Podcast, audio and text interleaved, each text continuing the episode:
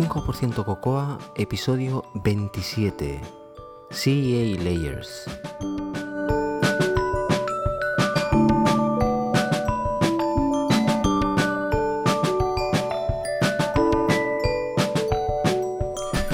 Bueno, creo que ya está aquí el verano. Hola, soy José Antonio Lobato de Binary Tricks y podéis encontrar más cosas sobre mí en mi web personal josealobato.com y también me podéis seguir en Twitter como arroba josealobato. Vamos a ir un poco rápido en esta introducción porque me ha quedado un episodio un poquitín largo para mi gusto, para lo que yo quería hacer esta semana. Entonces, hoy quisiera recordaros el segundo evento de NSCoder Barcelona, que como, ya sabéis es el próximo sábado 28. Ah, todavía estáis a tiempo de apuntaros. Se ha apuntado tanta gente que vamos a hacerlo en una sala más grande. Ah, la cosa está yendo muy rápida, pero eh, la verdad es que todo el contenido, porque se ha alargado y ahora es casi todo el día, todo el contenido parece ser ah, muy interesante. Yo he estado con ellos estos jueves pasados y los jueves en las reuniones estamos haciendo las presentaciones para ver cómo se está quedando el código y todo esto que, se va a tocar. os aconsejo que, que os apuntéis a este evento. Lo segundo que os quería decir es que ya hace dos semanas que estoy llevando a cabo el 15% restante y que he recibido bastante buen feedback, pero poco feedback. He recibido unas 20-25 personas que me han dicho que, les ha gustado. Ah, por favor, a todas esas personas que, lo oigáis, decidme algo, si os gusta o si no os gusta. Eso me ayudará a decidir si, vale la pena poner un poquitín de esfuerzo en, este 15% restante o no. Bueno, hoy hablamos de CA Layers, de las cosas que llevamos a la mochila y Daniel Aguayo nos habla de GTD, más concretamente del tercer paso del flujo de trabajo.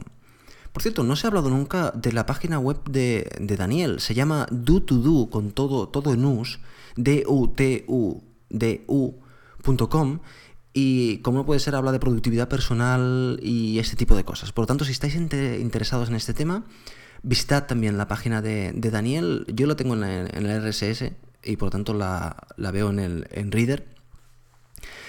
Pues nada más, ah, espero que os guste. Hasta luego.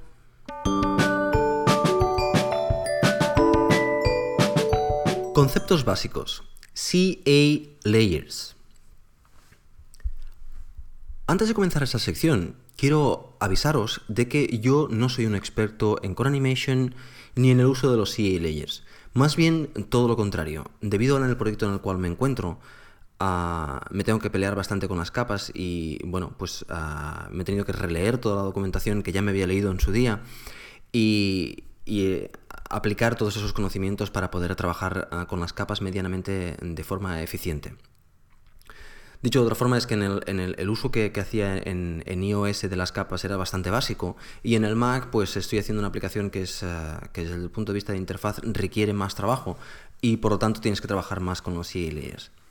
Os digo esto porque voy a hablar aquí de los CA layers y puede que cometa errores o que no sea lo suficientemente preciso al expresarme porque mis conocimientos tampoco son cristalinos en esta, en esta sección. Por lo tanto, si notáis estos errores o, descubrís estos, estos problemas, no dudéis ni un minuto en enviarme un correo electrónico y en decirme, mira José, esto no es así, esto es de aquella forma. O incluso si queréis eh, participar en el podcast y contaros, contarme, contarnos nuestras, vuestras experiencias con, con, los CA Layers, pues no dudadlo tampoco ni un minuto y os ponéis en contacto conmigo para, para, para, poder eh, montarlo y que podáis eh, también participar aquí.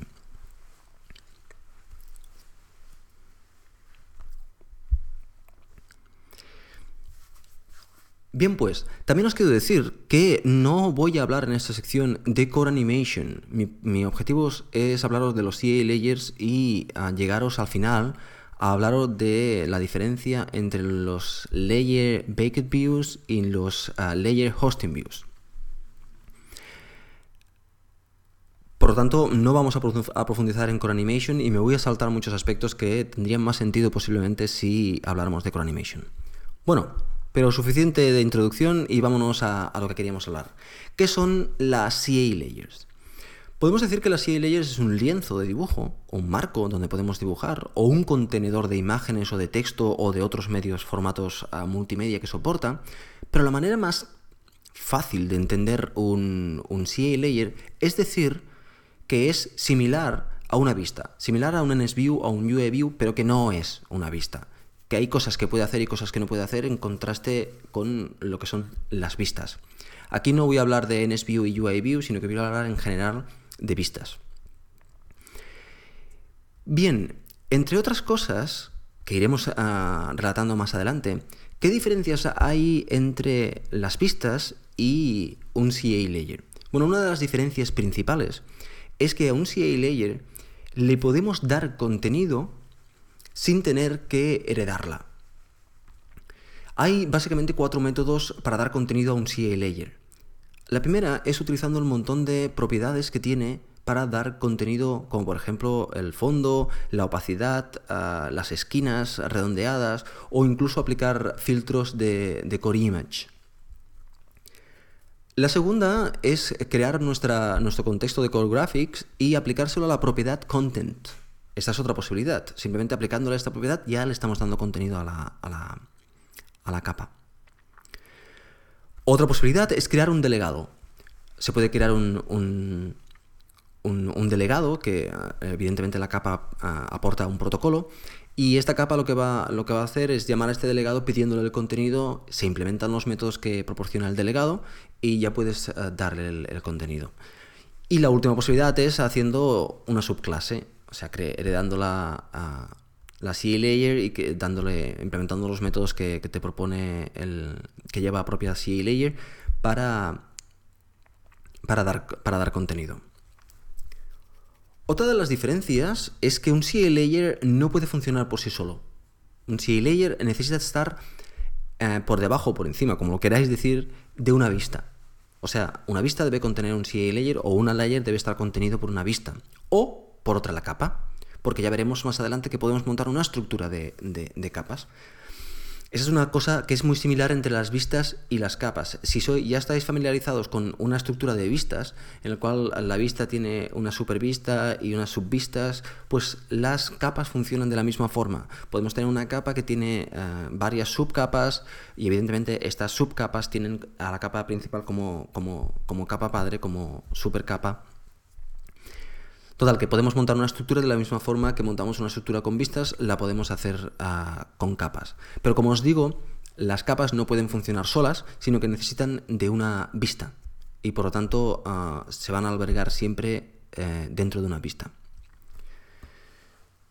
Si miráis la documentación de referencia del CA Layer, veréis bueno, los típicos métodos de creación, de geometría, de contenido, Remarcando algunas diferencias, si vais a geometría, veréis que hay un parámetro que se llama anchor, que es ancla. Ah, como os he dicho, CA Layer es... No sé si lo he dicho, si no lo digo ahora. CA Layer es la base fundamental de Core Animation. Por lo tanto, ah, está pensada y diseñada para crear animaciones. Anchor es ah, el punto de ancla para hacer rotaciones, por ejemplo después también en estilo, si vais a la sección de estilo, veréis que hay un montón de parámetros asociados a, al estilo, como por ejemplo ah, los bordes redondeados, la opacidad, sombras, filtros de composición, bueno, veréis que hay, un montón de propiedades que nos ayudan a, dar contenidos. De hecho, podríamos pensar en una capa para poner un fondo en el cual ah, podríamos ah, utilizar este tipo de, propiedades simplemente para, un fondo, por ejemplo.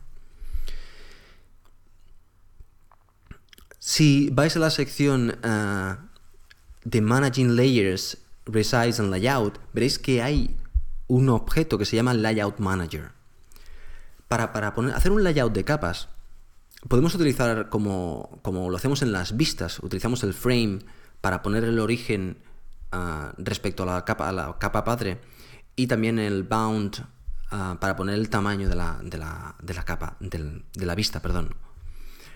Pues con las capas podemos hacer exactamente lo mismo. Tenemos una, un frame y tenemos un bounce, con lo cual podemos ah, colocar la capa respecto a, la vista en, el lugar correcto o respecto a la supercapa en el lugar correcto que, nos, que deseemos y el tamaño.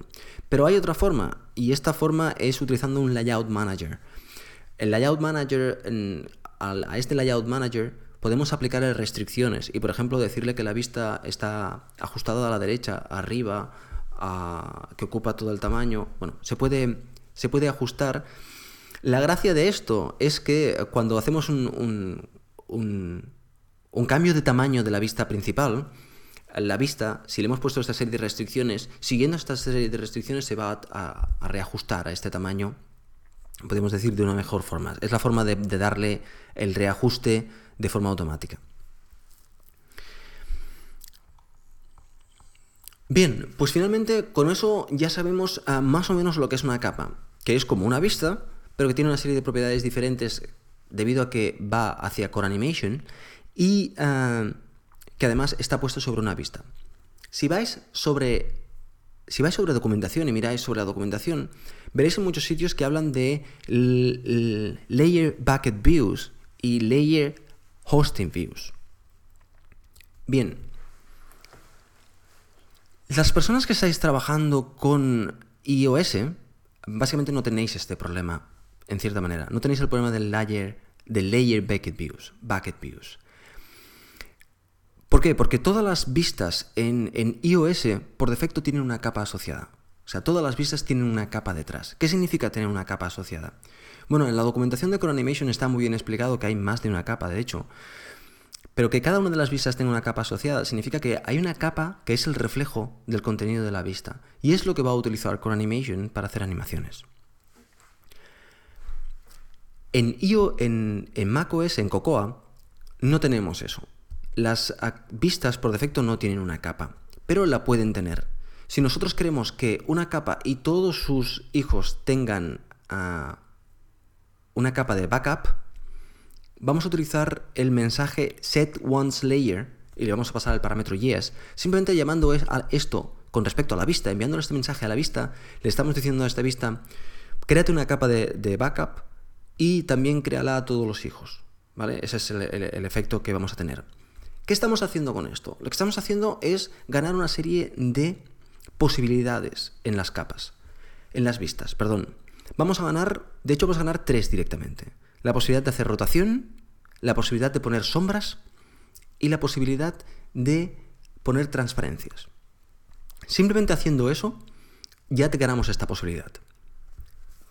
Dicho esto, debemos notar que el hecho de activar las capas mm, no comporta que debamos hacer absolutamente nada más. Estamos diciendo, tú ahora tienes capas, pero ya está. Eh, el hecho, nosotros seguimos trabajando de la misma forma en la que estábamos trabajando, con la diferencia de que ahora tenemos en, las APIs tenemos para poner este tipo de eh, contenidos.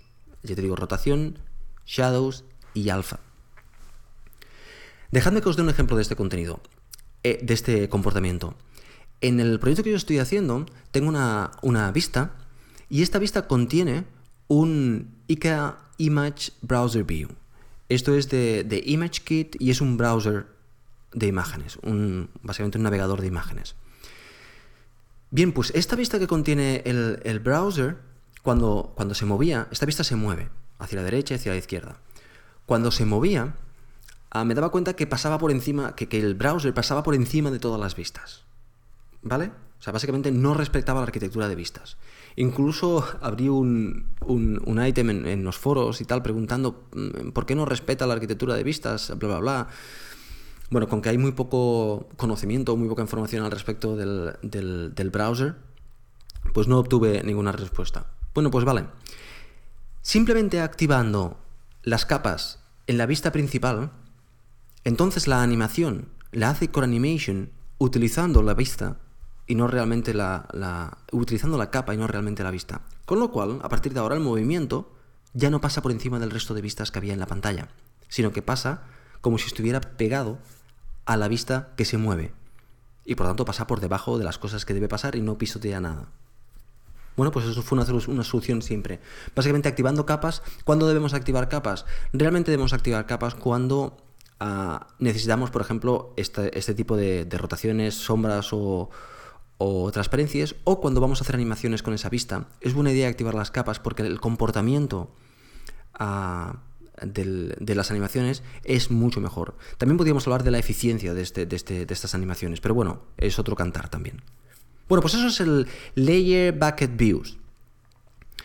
También veréis en la documentación que tenemos el Layer Hosting Views. Bien, ¿qué, es eso? Os he comentado antes que las vistas, que las capas, al igual que las vistas, pueden crear una arquitectura, una estructura, una jerarquía de, capas. En las vistas podemos añadir capas, perdón, en las vistas podemos añadir vistas y así crear una estructura, una, jerarquía de, vistas. En las capas podemos hacer exactamente lo mismo. Podemos crear, tenemos una, capa y podemos ponerle subcapas y a estas capas a su vez podemos ponerle subcapas y estamos creando una jerarquía de estas capas. Bueno, pues también hemos dicho al principio que una, una capa está contenida en una vista. Pues evidentemente podemos a una vista asignarle una capa y a partir de esta capa crear una jerarquía de capas. Y de esta forma crear un completo interfaz solo utilizando capas.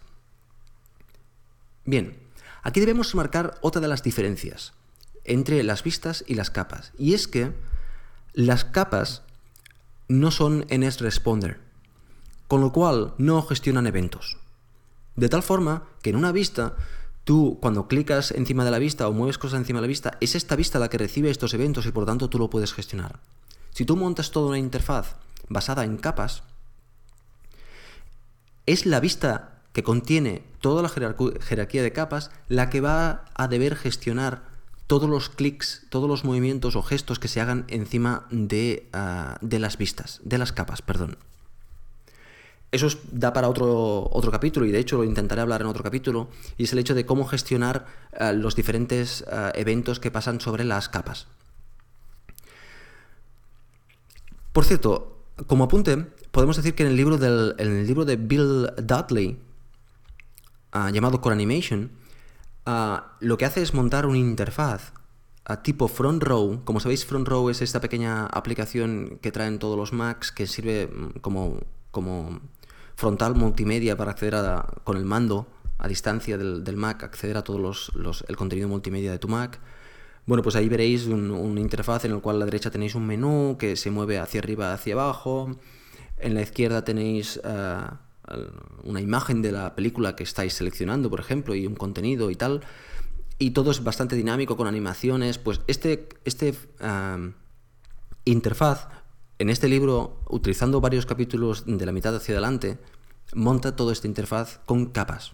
Y también gestiona todo, todos los eventos sobre este, sobre esta interfaz. Bueno, es un buen ejercicio la lectura de este libro de todas formas. Bien, pues eso es.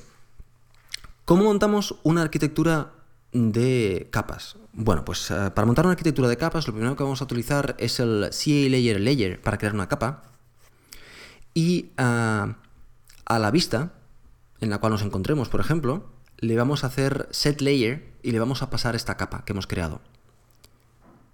A continuación, vamos a hacer el método que hemos utilizado antes para, hacer un, layer bucket view que se va a llamar set once layer yes. Y con esto lo que estamos haciendo es ah, diciéndole que ponga un bucket, un bucket layer, pero en este caso, aunque ya le hemos dado la capa, él no va a crear una capa nueva. Eso se debe hacer en este orden, porque si, esto lo hacemos al principio, lo que vamos a hacer es que él va a crear una capa, la va a poner, y entonces tú vas a crear otra capa y la vas a, la vas a poner encima, y vas a tener, el método va a hacer un release de la capa anterior, básicamente no es, es poco eficiente, por tanto, mejor hacerlo exactamente en ese orden. Y a partir de ahí, pues ya tenemos acceso a esta capa y ah, podemos crear nuestra estructura de capas, poder añadir subcapas ahí, todas las que queramos y necesitemos en nuestra interfaz. Y, bueno, dos apuntes. El primero es que CA Layer es una capa base, una capa básica, pero que ah, hay un montón de CA Layers especializadas en diferentes contenidos como en texto y en, en, Quartz Composer y en diferentes ah, tipos de contenidos para para crear capas, por ejemplo, si queremos sacar un menú, pues eh, crear una capa de texto para cada uno de los ítems eh, del menú y. Y el segundo punto es que uno de los primeros errores que yo cometí ah, es que en ninguna parte en la documentación dice explícitamente no mezclar los dos conceptos, no mezclar los conceptos de arquitectura o estructura de, jerarquía, perdón, de vistas y jerarquía de capas. Claro, nosotros tenemos una vista que contiene una jerarquía de capas. Pues, ¿quién te impide añadir a esta vista también otras subvistas? Tú puedes añadirlas. El problema es que cuando intentas hacer eso, pues verás que todas las capas se ponen encima de las vistas, verás, que se hace completamente inmanejable. Y mm, lo que te dice en la documentación no te lo dice explícitamente, pero te dice que básicamente la vista se dedique a gestionar los eventos y poca cosa más. por lo tanto, mm, yo no digo que no podáis hacerlo, porque poderse hacer se puede hacer, pero mi experiencia es que no, ha funcionado bien y parece ser que mm, no explícitamente, pero la documentación mm, parece decirte exactamente eso, que no, no, no mezcle los dos conceptos porque no, no, se llevan, no se llevan muy bien. Pero bueno, ahí estáis, podéis hacerlo si, si vosotros lo creéis eh, conveniente. Bueno, pues esto ha sido una pequeña introducción a los CA layers que son, que hacen para que se, cuando se, se, utilizan y los dos formatos de vistas asociadas a capas que hay, que es realmente lo que, lo que yo os quería comentar. Intentaré en otros episodios más adelante pues hablar más concretamente de algunas otras cosas porque, bueno, eh, Core Animation es una cosa que ya está aquí en el Mac, que ya está aquí en el iPhone evidentemente y que va a ir mucho más allá y que los CA layers van a ser mucho más comunes la mayoría de las cosas que hacíamos con vistas mm, va a ir moviéndose, yo creo, poco a poco a, utilizar capas también mucho. Me vais a permitir que os hable un momentín de nuestro patrocinador Magwell España. Y yo quisiera mm, hacer reflexionar un poquitín acerca de la información que recibimos por Internet. Yo soy el primero que sigo 20.000 mm, sitios ah, que me informan de software y hardware en mi lector de noticias pero, mm, si soy honesto, la verdad es que no conozco las fuentes de esta información o no conozco muchas de ellas. Ah, hay mucho rumor, hay mucho... Ah, mucho post hecho demasiado rápido y sin realmente verificar las cosas. Y ahí es donde yo creo que entra en juego uh, Macul España. Siempre os he dicho que yo estoy muy contento de que tener en el mercado, tener en los kioscos cada mes una revista como, como Macul España, pero uno de los principales motivos por los cuales estoy contento es porque sé que el contenido de esta revista es un contenido de una calidad realmente excepcional. En la revista me van a revisar hardware, en la revista me van a revisar software, me van a informar mm, de, de, los, de los, de los productos que hay en el mercado, me van a hacer comparativas realmente serias y estas personas prueban estas máquinas, no ah, cogen la opinión de otras personas, sino que realmente prueban estas máquinas y te dan ah, unas estadísticas, unos valores, unos, unos, unos atributos del producto, aparte de, dar siempre también su feeling, cómo, el not, cómo ellos notan el producto, que realmente vale mucho la pena tener en cuenta a la hora de tener una información, una información fidedigna. Es por eso que yo estoy tremendamente contento de que, de que ayude a 85% Cocoa y nos ayuden. Y os animo a todos aquellos que todavía no os habéis animado a ir y cogeros a la revista a que lo probéis. Y como siempre os digo, leedla desde el principio a fin con un punto de libro, como si estuvieras leyendo un libro, porque no tiene desperdicio ninguna de las secciones de, la revista. Simplemente quería agradecer a Macul España que, nos hayan ayudado tanto en en, encontrar nuevos, oyentes para nuestro pequeño podcast.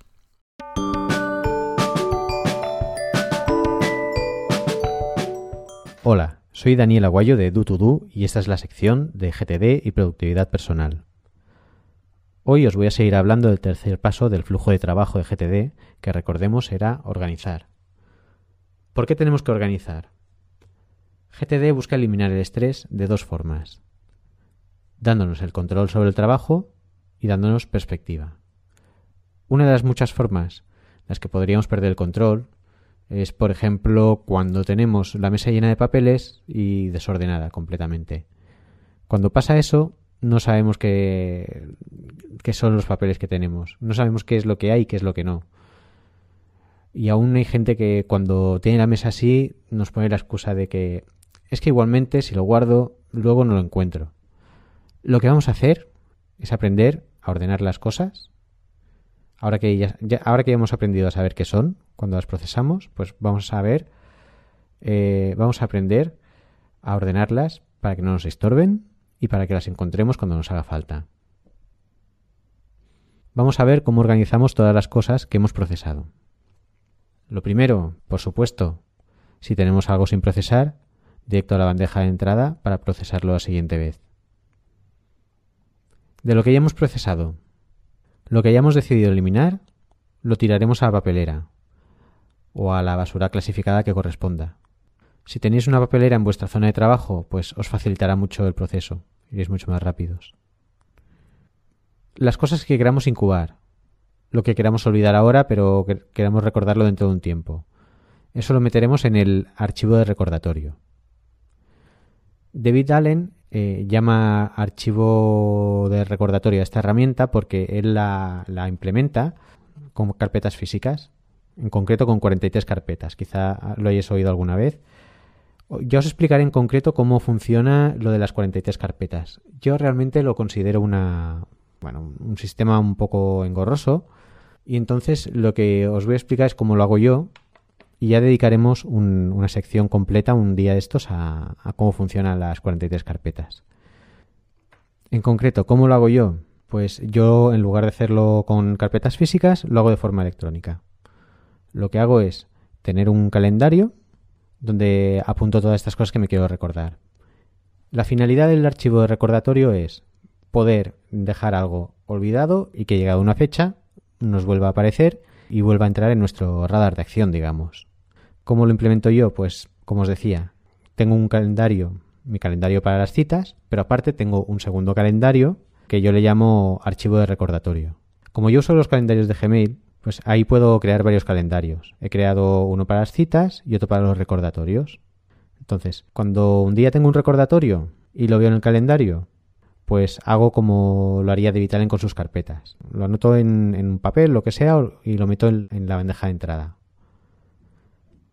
Además, la ventaja de usar Gmail es que a mí cada mañana me llega una copia con todo lo del calendario a mi buzón de correo. Por tanto, como me llega el buzón de email, ya tengo directamente esos recordatorios en una bandeja de entrada. Si es algo que queremos hacer, pero no ahora, sino más adelante, lo apuntaremos en la lista de algún día, tal vez. Pues eh, aquí meteremos, ya habíamos comentado, pues los proyectos que se nos vayan ocurriendo, em, las cosas que queramos hacer, los sitios donde queramos ir, etcétera, etcétera. Como esta lista irá creciendo a lo largo del tiempo, lo que iremos haciendo será, mm, con el tiempo, pues ir separando esta misma lista en, varias listas. Como por ejemplo, una lista donde tengamos todos los sitios a los que queremos ir de vacaciones o la lista donde tengamos los vinos que probar, lugares donde ir a pasear, libros que queremos leer, etc. Al fin y al cabo estamos organizando, categorizando todas aquellas cosas que algún día queremos hacer, solo que en lugar de tenerlo en una lista que nos sea prácticamente inmanejable, lo vamos a separar en, varios conceptos. De todas formas, eh, cuando separamos en varias listas, cuando en el resto de capítulos hagamos referencia a la lista de algún día tal vez, por ejemplo, durante la revisión semanal, pues nos estaremos refiriendo siempre al conjunto de todas las listas. Conceptualmente es una lista, pero aunque en la práctica tengamos varias, la lista de algún día tal vez siempre se va a referir al conjunto de ellas. Bien, más cosas que tenemos que organizar. El material de referencia recordemos que es información que queremos archivar, como por ejemplo facturas, recortes de diarios, folletos, catálogos, etc. Una buena idea es guardarlo en carpetas bien etiquetadas. En cada carpeta, a cada carpeta le asignamos una temática, como por ejemplo impuestos o teléfono. Respecto a las categorías, pues hay que buscar un equilibrio entre hacer muchas categorías, porque a lo mejor nos cuesta demasiado mantenerlas y luego nos va a costar decidir cuál hemos de usar para guardar un documento, y hacer pocas, porque si hacemos pocas categorías también acabaremos con carpetas muy grandes y prácticamente inmanejables, que no nos permitirán buscar el, documento que estamos buscando. Una vez tengamos hechas estas carpetas, hay muchas formas de organizarlas. La que a mí me funciona es tenerlas en un cajón, todas puestas de pie, que sea más o menos fácil de leer o de ojearlas, y ordenadas alfabéticamente, con las que empiezan por A en el frente y hacia la Z eh, poniéndolas hacia el fondo. Sobre todo, si vamos a usar carpetas físicas para archivar eh, materiales físicos como, como facturas. Tener siempre a mano carpetas vacías y que nuestro sistema para archivar sea tan cómodo y tan rápido que tardemos menos de un minuto desde que decidimos archivar hasta que tenemos el documento archivado, entre que cogemos la carpeta, etiquetamos, etc. Si montamos un sistema en el que vayamos a tardar más en archivar, lo que vamos a acabar haciendo va a ser seguramente procrastinarlo, dejar el documento para ya lo archivaré después y al final no nos archivaremos. Por eso es muy importante que el sistema que escojamos definitivamente para archivar sea muy sencillo y muy rápido de usar. Lo siguiente que organizaremos son los proyectos. Los proyectos, explicado muy en breve, son o tienen una lista de próximas acciones y el material de referencia asociado, es decir, toda esa información que vayamos a necesitar para realizar el proyecto. Si vamos a usar las listas en papel para las próximas acciones de los proyectos o tenemos material de referencia físico, catálogos o planos o revistas, haremos una carpeta, como hemos hecho con el archivo de referencia, pues haremos una carpeta para el proyecto y la etiquetaremos con el nombre del proyecto. Para esto y para las carpetas de proyectos, perdón, para las carpetas de archivo, una etiquetadora tipo Dimo nos va a ir de lujo. Todas las carpetas de proyecto las pondremos en un sitio accesible mientras trabajemos. Yo, por ejemplo, las tengo en un soporte sobre la mesa, me quedan de pie y con todos los títulos legibles, y las tengo al alcance de la mano para cuando estoy trabajando. Las próximas acciones las apuntaremos en listas. Como siempre, da igual que sea en papel o en listas electrónicas. Lo mínimo es tener una lista donde meter todas las próximas acciones, que titularemos así, próximas acciones.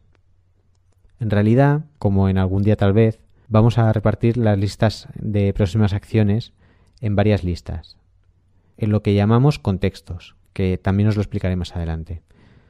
De momento nos quedamos con esta idea. Las listas de próximas acciones son eh, allí donde apuntaremos todo lo que queremos hacer cuanto antes. Las cosas a la espera. Aquellas que hemos delegado. También en una lista aparte para que en el momento que hagamos seguimiento esté todo junto. Por último, las citas. Las citas las apuntaremos en el calendario. Las citas son compromisos, son cosas que sí o sí han de hacerse ese día y hora. No son recordatorios. No hemos de apuntar en el calendario nada que nos tenga que hacer específicamente ese día. Todo lo que no son citas, a la lista de próximas acciones que ya contienen aquello que queremos hacer cuanto antes. Apuntamos la cita en la hora correspondiente si tiene una hora concreta, o en algún sitio referente al día si se tiene que hacer un día concreto, pero no una hora determinada. Por ejemplo, el calendario de Gmail tiene un espacio arriba, en la, columna de cada día, tiene un pequeño espacio donde indicar cosas que se pueden hacer durante el día, pero sin especificar una hora. Pues bien, hasta aquí la sección de hoy. Soy Daniel Aguayo del blog DuTuDu. Podéis encontrarme en Twitter como arroba de Aguayo y para poneros en contacto conmigo podéis hacerlo a través del email del podcast o del mío propio de aguayo.dutudu.com. Un saludo y hasta el próximo capítulo.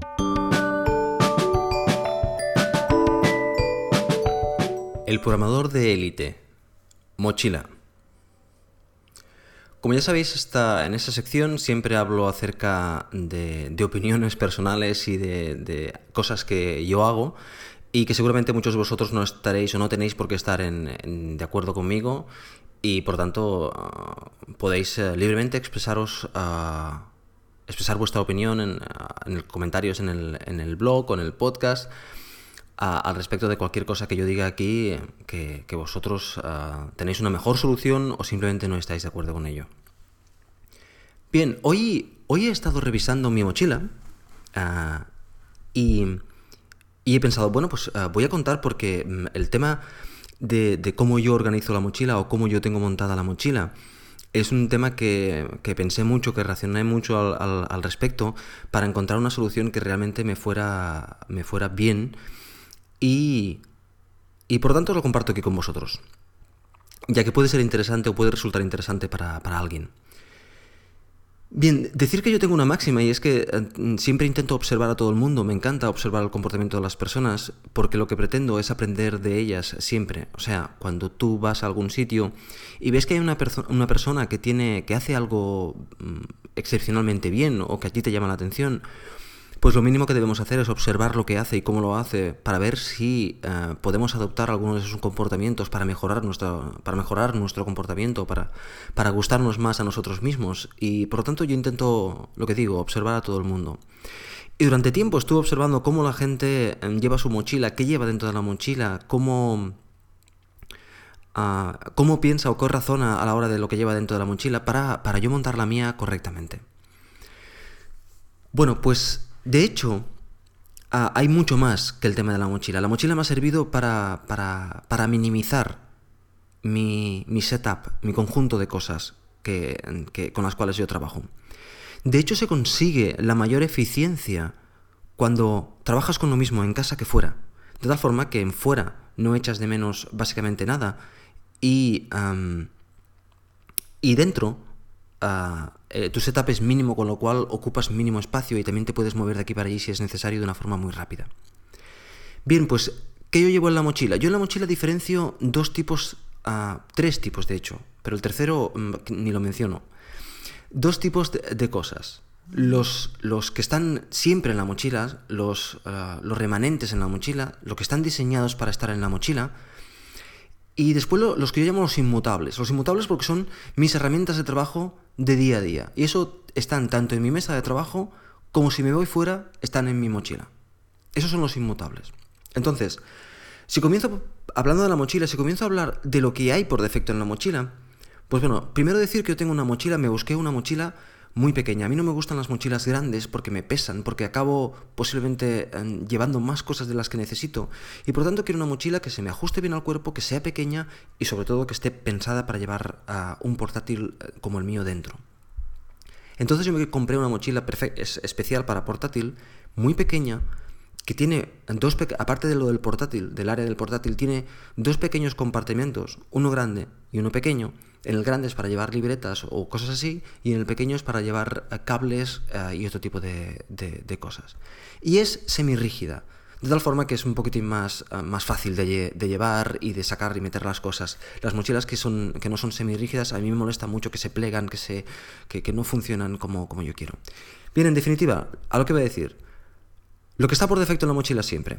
Lo que está por defecto en la mochila siempre es un pequeño bolsillito que lo utilizo como botiquín. Y en este botiquín llevo, y le voy a decir por el orden tal como lo estoy mirando porque lo he puesto ahora todo encima de la mesa, llevo unas tiritas, unos tapones para los oídos, hilo dental, una pequeña crema, una pequeña muestra de, crema solar, y después llevo...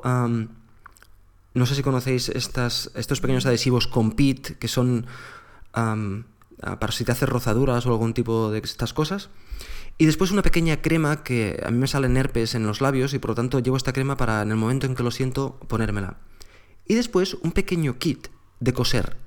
Esto os parecerá un poquito ridículo, puede ser, pero lo cierto es que no hay nada más molesto y es que estés fuera de casa o lejos de casa y se te caiga un botón y, bueno, y, ya sea el botón ah, del pantalón o el botón de, una camisa y, te moleste. Entonces, este pequeño kit que ocupa absolutamente nada porque su plano es eh, de 3 centímetros por 2 centímetros y es absolutamente plano, ah, no ocupa nada y me sirve por eso, para este tipo de emergencias. Bien, aparte de eso, llevo el cable para conectar el, portátil a, a, un, a un VGA, a un proyector, lo típico. Y después en otro, en otro pequeño compartimento llevo el, el pasaporte. Y ya está. No hay nada más en la mochila, por defecto. Eso es lo que hay por defecto en la mochila. Por tanto, ahora, ahora os paso a hablar de los inmutables. Aquellos que tanto están sobre mi mesa como están en la mochila. Y es, desde el punto de vista de electrónica, el portátil, el cargador y el iPad. También tengo un disco duro externo Firewire pequeño, uh, un Western Digital pequeñín, que no lo llevo siempre, pero que bueno, forma parte también de, este inmutable y, a veces lo meto en la mochila y a veces no lo meto dependiendo de lo que vaya a hacer, pero es básicamente la única variable que tengo. Eso es desde el punto de vista de electrónica. No hablo del iPhone porque el iPhone siempre lo llevo en el bolsillo. Desde el punto de vista de herramientas de escritura, encima de mi mesa yo tengo dos lapiceros. Un lapicero donde están cosas que no necesito constantemente o cosas sin estrenar. Por ejemplo, tengo unos 10 o 12 lápices sin estrenar, ah, rotuladores de color negro, azul y, rojo. Ah, algún lápiz especial y algún ah, bolígrafo especial. Eso en un lapicero. Y después tengo otro lapicero, que es el lapicero de inmutables. ¿Por qué? Porque lo que hay en este lapicero es lo que se viene conmigo siempre. Y ahí en este lapicero hay un, dos bolígrafos, un lápiz, de hecho, dos bolígrafos, dos lápices y dos rotuladores. Y al lado de este lapicero tengo un pequeño estuche, que hay una goma de borrar y un sacapuntas. Cuando me voy, cojo todo lo que hay dentro de este lapicero, lo meto en el, en el estuche, cierro el estuche y lo meto en la bolsa. Y después tengo dos Moleskines, que es una Moleskine de tapa rígida ah, grande, Ah, y otra Moleskine de, de, tapas flexibles ah, pequeña, que es la que utilizo para escribir. Bueno, pues estos son los inmutables. Los inmutables son, desde el punto de vista de electrónica, el portátil, el cargador y el iPad, y posiblemente el, Western Digital, y desde el punto de vista de escritura, las dos Moleskines y eh, los lápices bueno, y los lápices inmutables, lo, que son los dos lápices uh, los dos bolígrafos, los dos lápices y los dos rotuladores que van dentro del estuche y estuche dentro. Y eso es lo que veo en la mochila. Cuando yo me voy a algún sitio, ya sea a Enescode Night o me voy a trabajar a la Rambla o voy a la biblioteca o cualquier cosa, lo tengo muy fácil, no tengo que pensar. Cojo todo esto, lo meto en la bolsa. Al llegar, lo deshago. Cojo todo lo que hay en la bolsa, lo pongo encima de la mesa y lo voy ordenando. El estuche lo abro, pongo los lápices en el lapicero, las Moleskines a mi lado y el portátil lo enchufo. ¿Qué es lo que queda en mi mesa? Pues queda básicamente el ratón queda ah, los auriculares grandes, el, micrófono y aquel libro que estoy utilizando y además otro disco duro, ah, un LACI grande, que es el disco duro de, backups y este tipo de cosas. Y evidentemente el lapicero lleno de lápices, el, el que está aquí siempre. Bueno, pues ahí es donde saco el mayor beneficio. Donde saco el mayor beneficio es en tener un setup mínimo de trabajo que puede estar conmigo en todas partes el no tener que pensar a la hora de hacer la bolsa, simplemente sé que no me dijo nada, porque eh, las cosas son tan pocas que es imposible dejarse nada, las metes en la mochila y al llegar lo vuelves a deshacer todo tal como está. Y sé perfectamente lo que tengo y lo que no tengo en la mochila. Además, em, en la mochila me queda un espacio perfecto para poner una pequeña botella de agua que al pasar por abajo por la cocina la cojo siempre. Y, y, bueno, básicamente ese es el, setup ah, de la mochila. Como ya os he dicho, el beneficio que me da es que no tengo que pensar. No tengo que pensar, sé perfectamente lo que hay dentro, sé perfectamente lo que va y, ya está. Ah, la vida mucho más fácil. Os he hablado de una tercera categoría y esta tercera categoría mm, llamo a cosas que llevo en momentos particulares, llevo alguna cosa, algún papel o alguna carpeta con papeles, por ejemplo cuando voy a la gestoría o cuando voy a otros sitios. Esas son cosas que están en la mochila desde en un momento puntual, pero que realmente no forman parte del, setup de, trabajo que llevo en la mochila. Bueno, pues lo que pretendía con esta sección era simplemente haceros reflexionar de todo lo que nos, nos, nos rodea, que si optimizamos cada una de las cosas que, que, utilizamos a nuestro gusto, podemos llegar a ser mucho más eficientes desde el punto de vista de nuestro trabajo diario. Esto que puede parecer ah, algo trivial o algo fácil que todo el mundo hace sin pensar, si lo piensas un poco, posiblemente lo que vas a llevar en la mochila va a ser mucho más ah, eficiente y, ah, y, bueno, básicamente vas a simplificar aquellas cosas que, que están por en medio y por lo tanto ah, que no tienes en las cuales pensar más. En el comentario de hoy quería hablaros de 5x5 de Dan Benjamin. Yo he seguido desde siempre a Dan Benjamin, eh, tanto en su blog, Hive Logic, eh, como en, el podcast que hacía, aunque los podcasts que hacía anteriormente mm, no, me, no me gustaban mucho. Pero aún así siempre acababa escuchando algún que otro episodio. Pero desde que montó este tema de 5 5 Studios, Él hace un montón de podcasts y ah, la verdad es que estoy absolutamente enganchado a la mayoría de sus podcasts, por no decir casi todos. De hecho, creo que ahora tiene unos nueve ah, podcasts diferentes que, puedes eh, escuchar y además ah, graba cada semana y hay episodios que son diarios, o sea que hay mucho, mucho contenido y la verdad es que estoy escuchando muchísimo, muchísimo. De hecho, yo os quería en este caso recomendar dos episodios en concreto. Hay un podcast que se llama The Pipeline y en este podcast, el episodio 53, habla con Craig Adams, que es el creador de un juego llamado Super Brothers, uh, Sword and Sorcery. Y la verdad es que vale mucho la pena este, este podcast. Me ha gustado muchísimo por, bueno, él desde que incluso habla de, lo que ha ganado desde que, el, desde que su equipo, desde que el software está en el mercado y el software, la aplicación parece ser muy buena, por lo tanto vale la pena escuchar a, esta gente. El segundo episodio que os quiero recomendar es de un software, de un podcast que se llama Build and Analyze. Y este, este podcast eh, lo hace... lo hace Dan Benjamin junto con el creador de Instapaper, Marco Admin. Y en este caso, aquí habla de Ah, habla de muchas cosas porque los podcasts son, son bastante largos, pero una de las cosas que me ha gustado es que habla de los servicios de sincronización, lo difícil que es sincronizar el iPhone, el iPad, unos dispositivos móviles con, un servidor y tal, lo bien que funciona Dropbox, vale, vale mucho la pena escuchar este, la, la opinión de este señor al respecto porque él tiene uno de los servicios de sincronización que funcionan más bien, en este caso Instapaper. Bueno, y eso es todo.